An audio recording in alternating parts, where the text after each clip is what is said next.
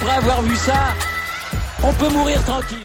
Bonjour à toutes et à tous et bienvenue dans ce podcast pour débriefer ce Tour d'Espagne 2022 et discuter un petit peu de la victoire de Remco Evenpool qui oui, ça y est, est devenu vainqueur d'un grand tour. Le prodige belge annoncé depuis 4 ans maintenant comme la future grande star du cyclisme ah bah enfin répondu aux attentes, enfin il avait déjà répondu, mais a remporté son premier grand tour. C'était le projet de la Quick Step Alpha Vinyl, de Patrick Lefebvre bien évidemment, et de Remco Evenepoel qui rêvait de remporter ces courses-là. Il avait participé au Giro lors du retour de son retour sur le vélo après sa terrible chute lors du Tour de Lombardie. Ça avait été un petit peu compliqué cette année, il avait fait de cette Vuelta son objectif majeur et il l'a rempli de la plus belle des façons. Euh, bah, en remportant deux étapes, le classement général, euh, il a été vraiment très fort, très impressionnant Remco Evenepoel. Euh, il a résisté quand il le fallait lors des étapes de la Sierra de la Pandera et de la Sierra Nevada. Il a écrasé la concurrence au Pico Jano, évidemment à l'Esch aussi. Enfin, lors du contre-la-montre. Il a pris le temps quand il le fallait et il est allé s'imposer en résistant lors de la 20e étape, euh, dernière étape de montagne, remportée par Richard Carapace d'ailleurs, sa troisième. Euh, Remco Evenpool euh, n'a même pas vraiment eu à se défendre.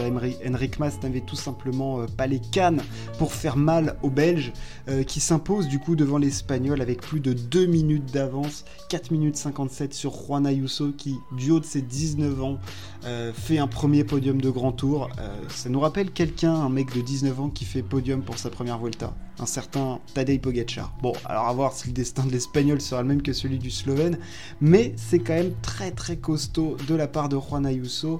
Euh, Miguel Angel Lopez est quatrième, Joao Almeida cinquième, euh, Jay Hindley, le vainqueur du Giro, est dixième, un petit peu un petit peu décevant, et Carapaz qui a sauvé sa Vuelta en gagnant trois étapes et le maillot de la montagne, euh, finit lui euh, à la 14e place. Euh, Remco Evenpool, alors on va évidemment s'attarder sur le Belge qui remporte une nouvelle victoire du coup cette saison avec ce grand tour. Euh, quel, quel, quel Vuelta il a fait Remco Evenpool il a d'abord écrasé ses adversaires quand il l'a fallu lors de la première semaine. Il y a eu lors des dix premières étapes, il était intouchable. Euh, même à Peñas Blancas, hein, euh, l'étape remportée par Carapaz, il était intouchable. Il y a eu qu'un moment où il nous a fait un tout petit peu peur, euh, l'ami Remco, c'est lors de la Sierra de la Pandera et la Sierra Nevada, mais on en avait déjà discuté. Il avait limité la casse comme il fallait. Il avait été vraiment, vraiment solide. il avait mieux géré la, Nevada que la Pandera. franchement, gros gros numéro de, Remco lors de cette Vuelta. Il a éclaté tout le monde sur le chrono quand il fallait prendre du temps. Quand il était costaud en première semaine, il a mis tout le monde dans le rouge. Euh, au Pico Rano, seul Emmerich Mas pouvait le suivre. À la personne. Euh, franchement, non, non, Remco a été le plus fort, c'était le plus solide. Euh, il a quand même été un petit peu mis en difficulté par Primoz Roglic qui avait une forme euh, qui montait, une forme montante au cours de cette Vuelta, et c'est vraiment dommage que Primoz se soit viandé parce que ça nous a privé, je pense, d'une fin de Vuelta extrêmement excitante et extrêmement décousue. Je pense beaucoup plus que ce qu'on a eu. Euh, on nous a un petit peu volé les 4-5 dernières étapes là, clairement. Je pense que la chute de Primoz a en plus redonné du, du bonus euh, à Remco. Alors il faut pas oublier que aussi euh, Evenpool, il, y a cette chute hein, qui, je pense, peut-être l'handicap, euh, un petit peu lors des étapes de la Sierra. Mais voilà, il a quand même été mis en difficulté. Il n'était pas infaillible, hein, alors qu'on pensait après la première semaine qu'à la fin de la deuxième, il arriverait avec 10 minutes d'avance. non, non, ses adversaires ont réussi à le mettre en difficulté. On n'a jamais vu un Henrik Mas être aussi offensif que ça. donc ça fait aussi, aussi plaisir. Primoz a tenté des trucs mais il n'y avait pas le voilà y ils étaient pas assez forts et puis Remco était extrêmement solide euh, voilà même son équipe hein, on pensait que la Quick Step Alpha Vinyl pouvait représenter une faiblesse encore plus lorsque Philippe a abandonné mais on a eu un Ilan Van Wilder très solide on a eu des capitaines de route comme Dries de Venin c'est tout qui ont qui ont bien cadré tout ça et qui ont permis euh, aux Belges eh ben, d'aller chercher ce grand tour, le premier grand tour de la Quick Step, son premier grand tour. Euh, ça commence à être une saison assez solide là pour Remco, Liège-Bastogne-Liège, la Vuelta, la Classique à Saint-Sébastien, euh, champion de Belgique du contre la montre, et c'est pas fini, hein, il, sera du côté de, de Wollongong euh, pour, euh, pour les championnats du monde où il, va jouer un rôle important. voilà, la, saison de, de Remco n'est pas du tout finie, mais voilà, c'est un accomplissement. Euh, je pense qu'il a encore une marge de progression, bien évidemment, parce que dans les très longues ascensions, dans les ascensions très dures, on l'a vu, dans les ascensions en altitude, on a vu, on le savait, c'était sa potentielle faiblesse.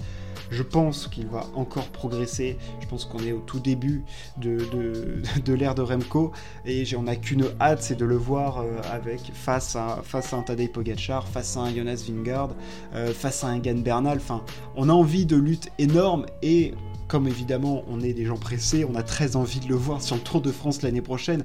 Honnêtement, on attend que ça.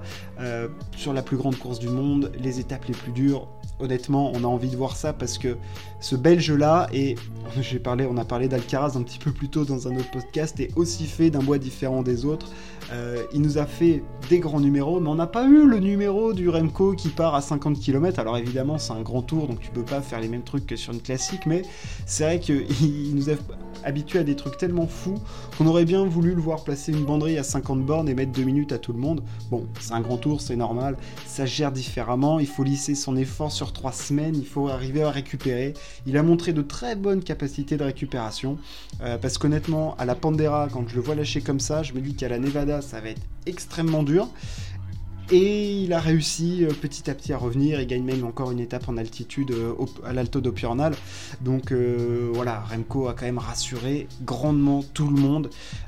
il est vainqueur de grand tour et à mon avis, ça sera pas le seul. voilà, je, pense ne pas m'avancer trop en disant que je pense que Remco va en gagner d'autres. je ne sais pas lesquels, je ne sais pas quand, mais ce Belge-là va avoir un palmarès extrêmement costaud. Euh, que dire de plus sur cette Vuelta? On a eu une Vuelta qui était cool quand même. Euh, alors évidemment, c'est le dernier grand tour de la saison, donc tout le monde n'en fait pas toujours un objectif. Hein. T'as ceux qui ont un petit peu raté leur saison, qui viennent essayer de se refaire ici. Hein. On pense évidemment à Richard Carapaz, euh, qui avait raté son, Giro hein, et qui était là sur la Vuelta pour essayer de, gagner. alors dès les premières étapes, il a perdu du temps, donc il s'est refait en, quand même en gagnant le maillot de la montagne, en gagnant trois étapes. Euh, je pense évidemment un Primoz, hein, il était là pour essayer d'en gagner une quatrième consécutive, mais aussi parce qu'au Tour de France, bah, il s'est fait voler la vedette par, euh, un certain Jonas Vingard. Donc voilà, et lui en plus, il vit une saison très compliquée parce qu'il était, je pense, quand même assez costaud. Hein. Oui, il se fait péter par, le Belge sur euh, la première semaine, mais ah, sur la deuxième et la troisième semaine, il avait vraiment des bonnes cannes, et puis il a quand même ce tempérament. C'est pour ça qu'on l'aime, Primoz parce qu'il va tenter des trucs. C'est un attaquant, quitte à tout perdre. Euh, je veux dire, l'étape où il tombe, c'est typiquement du Primoz. Je tente, j'y vais, quitte à tout perdre. Et puis il s'est vautré, il viandé, mais au moins il y avait eu ce panache euh, d'essayer de mettre en difficulté, de voir si l'autre va avoir les cannes de répondre ou pas. Et, euh, franchement, pour ça, le Slovène, on l'aime et c'est quand même dommage qu'on l'ait pas vu sur cette fin de saison. on a aussi eu bon, un Mats Pedersen qui a été très solide et qui montre que bah, sa reconversion en sprinter puncher euh, qui passe des bosses et tout, est en train quand même de, plutôt pas mal réussir. Trois étapes de gagner pour lui, un premier maillot par point.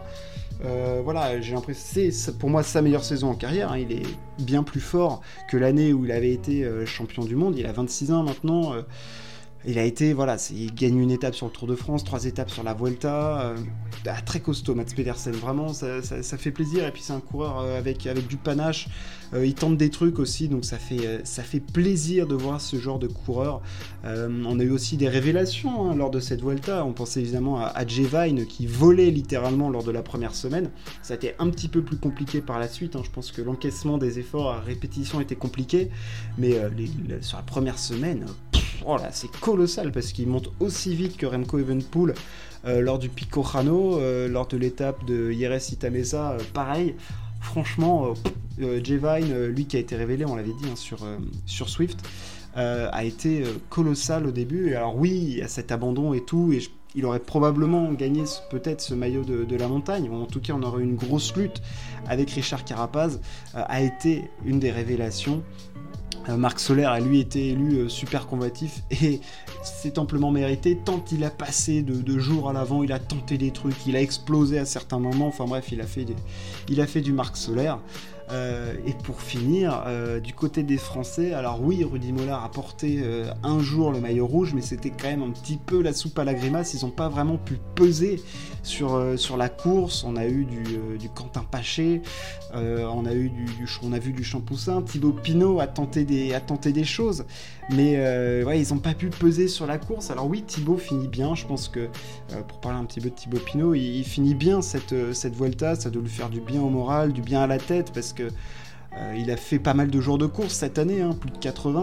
Euh, il fait deux grands tours consécutifs et il finit sur une forme qui est quand même beaucoup plus intéressante et on l'a vu plutôt positif hein, quant à ce qu'il va pouvoir essayer de faire euh, l'année prochaine. Enfin voilà, il avait plutôt le, sourire. Alors oui, il en a chié, c'était dur. Il est peut-être pas au niveau auquel on l'attend, mais bon, ça reste quand même du, du bon Thibaut Pinot sur cette fin de course quand on, quand on compare à ce que c'était au début de saison, euh, voilà, il est en forme ascendante. À voir les courses qu'il va faire en, fin de saison. Est-ce qu'il ira du côté du Tour de Lombardie? On sait que c'est une course qu'il aime beaucoup, on rappelle hein, qu'il a remporté d'ailleurs. Euh, voilà, mais ça fait plaisir de le voir. En tout cas, il a tenté. Euh, c'est pas passé, mais il a tenté des trucs au moins, et, ça, on pourra jamais lui reprocher.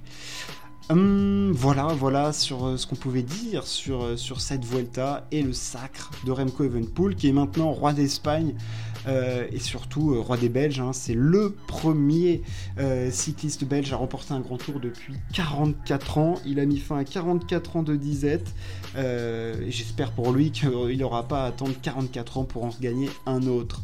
J'espère que ce podcast vous a plu. N'hésitez pas à partager et à vous abonner. On se retrouve très très vite. Ciao a plus.